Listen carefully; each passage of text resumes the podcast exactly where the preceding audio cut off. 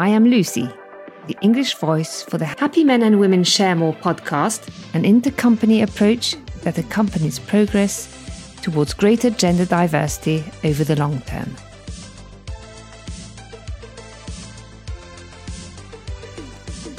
Professional equality invites men and women to a new and exciting alliance to transform work.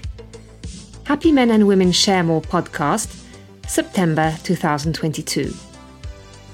The subject of professional equality between men and women has progressively imposed itself on companies, first as a legal issue, then as an image issue, and today as an issue of attractiveness for the best talents in an increasingly competitive environment.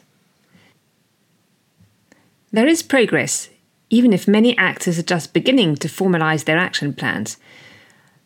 However, progress is often laborious, fragile, and limited there is still a lot of resistance to an issue that is still too often considered peripheral, ideological, or simply unrealistic.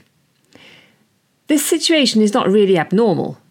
The mistake we make is often to underestimate the complexity of the subject.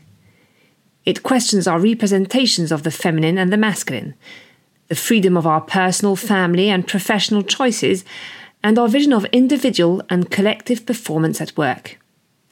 For happy men and women share more, progress in gender diversity and professional equality between men and women requires a respectful, honest, and constructive dialogue, but cards on the table, on the conditions of professional success for men and women, especially when they are parents. It also requires clarifying how companies can meet their competitive challenges while responding to the aspirations of their employees who are involved in couples where each person has real family responsibilities. How can we enable today's leaders to recognize that the conditions that allowed their own emergence as leaders are not necessarily, or at all, those that will allow the emergence of tomorrow's leaders? How can we, men and women, with what we are, what we believe, what we desire, with what brings us together, or what differentiates us, how can we together express our talents and aspirations, access the responsibilities we deserve, contribute to ambitious projects, and be actors of a common social good while benefiting from the balance essential to our family and private lives? We believe that the word together is the key to progress. What is at stake is nothing less than the foundations of a new relationship, a new alliance, even to be established as pragmatically and concretely as possible between men and women and between employees and managers. We have to build together an alliance for a transformation of work in which the interests of men and women, of economic competitiveness, and of society are aligned. No, the subject of professional equality between men and women is not one of opposing interests between men and women. It is simply a matter of looking at the world of work as it is today, without paying lip service to it or pointing to scapegoats. Yes, in this world of work as we know it, it is much more difficult for a woman than for a man to reach responsibilities. Yes, mothers are more often than not responsible for the family management of spouses whose professional careers are excessively detached from their family responsibilities. Yes, the salaries of the most feminized professions are lower, sometimes much lower, sometimes scandalously lower than those of the most masculine professions. Yes, today's men, especially the youngest among them, mostly want their professional success not to be at the expense of their spouses. Yes, these men are also confronted, as a condition of their professional success, with demands in terms of availability or mobility that force them to make inhuman choices between family and professional responsibilities. This is what 10 years ago we called the glass floor of men, mirroring the glass ceiling of women. How many wasted talents, female and male? How many conflicts in couples? What level of stress or guilt do we have? How attractive is the world of work as we know it today to the younger generations? Happy men and women share more was born out of an original experience of in depth dialogue with many men, particularly executives, managers, and directors. It enabled us to be among the first to understand that the system that discriminates against women in the professional world is not a winning system for men. On the contrary, it is, over a lifetime and its essential issues, a lose lose system for women as well as for men. The good news is that leaving the system that discriminates professionally against women is a win win situation for men whose private lives are too conditioned by the demands of their professional success. It is also a win win situation for companies, public services, or organisations whose performance in the coming years depends on their ability to recruit, develop, and retain all the talent necessary for their development. Happy Men and Women Share More calls on managers to look beyond the issue of professional equality to that of their employees' commitment in a context where dual careers have now become a norm for couples. The performance of economic organizations today implies a change of perspective. Employees are no longer just men and women whose careers must be managed individually, but individuals involved in couples who share the same challenges of professional and family success.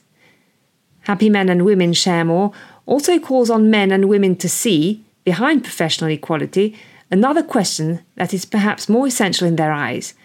That of their freedom to choose together the way they want to live and work,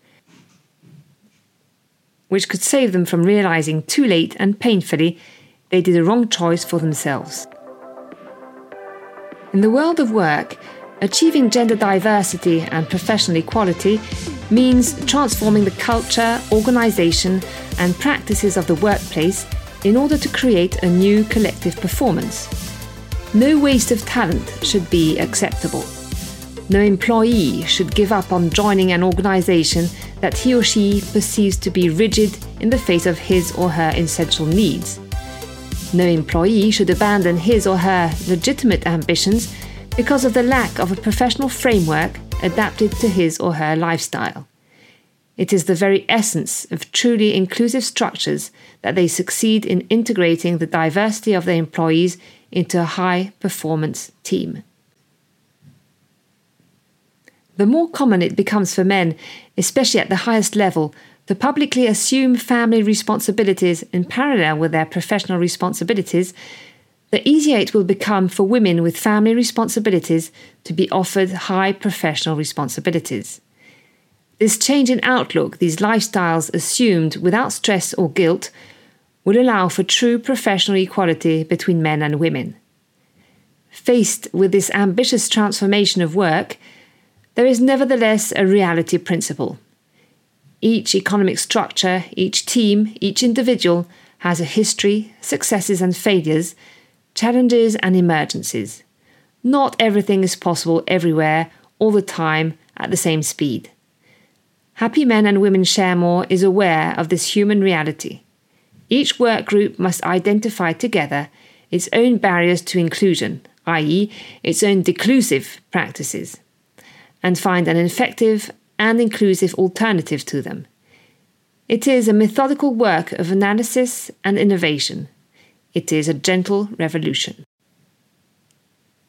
In Happy Men and Women Share More, there is Share More.